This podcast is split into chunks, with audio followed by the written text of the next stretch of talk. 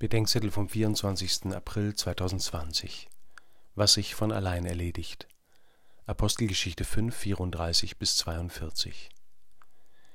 In seinem Buch Dinge geregelt kriegen schreibt Sascha Lobo, dass Prokrastination, also Aufschieben, in vielen Fällen nicht das Problem, sondern die Lösung sei. Die meisten Dinge erledigten sich von ganz allein. So ähnlich klingt die Intervention des Gamaliel im Hohen Rat, dem Wirken der Apostel einstweilen Gottes Lauf zu lassen. Wenn dieses Vorhaben oder dieses Werk von Menschen stammt, wird es zerstört werden. Stammt es aber von Gott, so könnt ihr diese Männer nicht vernichten.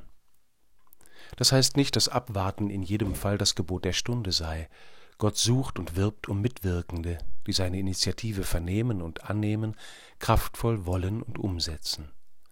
So beginnt Gott seine Sachen in der Kirche und der Welt. Mancher hat schon Lebensentscheidungen aufgeschoben, bis sie nicht mehr getroffen werden konnten.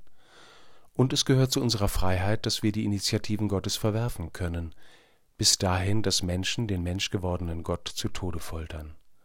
Auch daraus kann Gott noch Großes entstehen lassen, aber das Wunder Gottes heiligt nicht unsere Verweigerung, sondern holt sie ans Licht. Was in der Kirche nicht von Gott stammt, sagt Gamaliel, wird zerstört werden selbst wenn es reich, mächtig und allgemein anerkannt ist.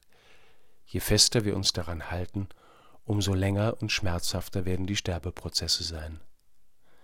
Derweil ist mir der Rat des Gamaliel dort eine Mahnung, wo ich zu schnell meine Ordnung in die Kirche um mich herum bringen will.